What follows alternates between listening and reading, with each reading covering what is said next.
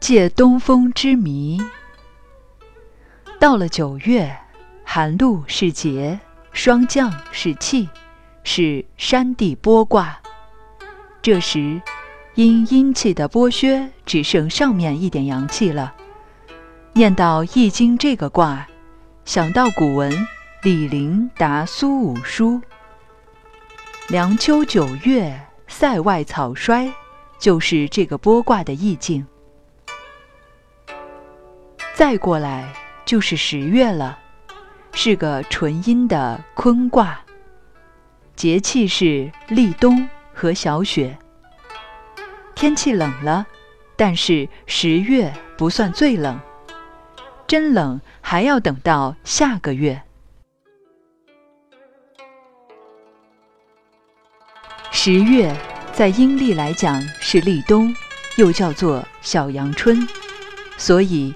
每年十月，北方在冷的时候，一定有个几天，大概三天，当中会转成暖的。虽然不像春天般暖和，这个是在哪一天呢？十月有三十天，是初一到初三呢，还是二十到二十三呢？每一年不一定。冬天是吹西北风的，但是十月小阳春可以在这三天当中转为东南风，东南风一吹就转暖和。诸葛亮借东风就是在这个时候借的，你核对历史就晓得朱瑜被诸葛亮骗了，他骗周瑜会借东风，他不过把易经十二辟卦学通了，他懂得天文。告诉你不要担心，等几天我帮你借。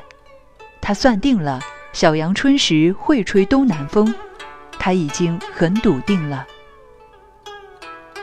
曹操赤壁之战败北后，回去夜里关在房中看书，忽然跳起来大笑。大家问丞相：“你五十万大军打得光光的，高兴个什么？”曹操说。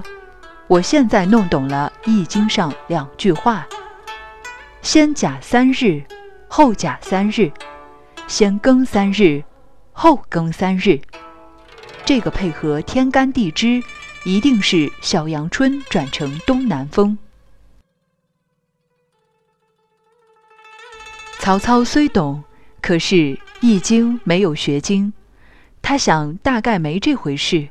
十月一定吹西北风。所以不怕诸葛亮，诸葛亮比他理解的透彻，所以这两个人，一个是硕士班的，一个是博士班的。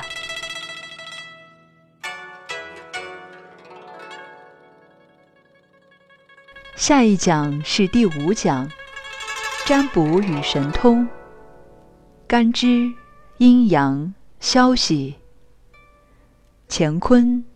天地、坎离、日月、干支、气血、点穴。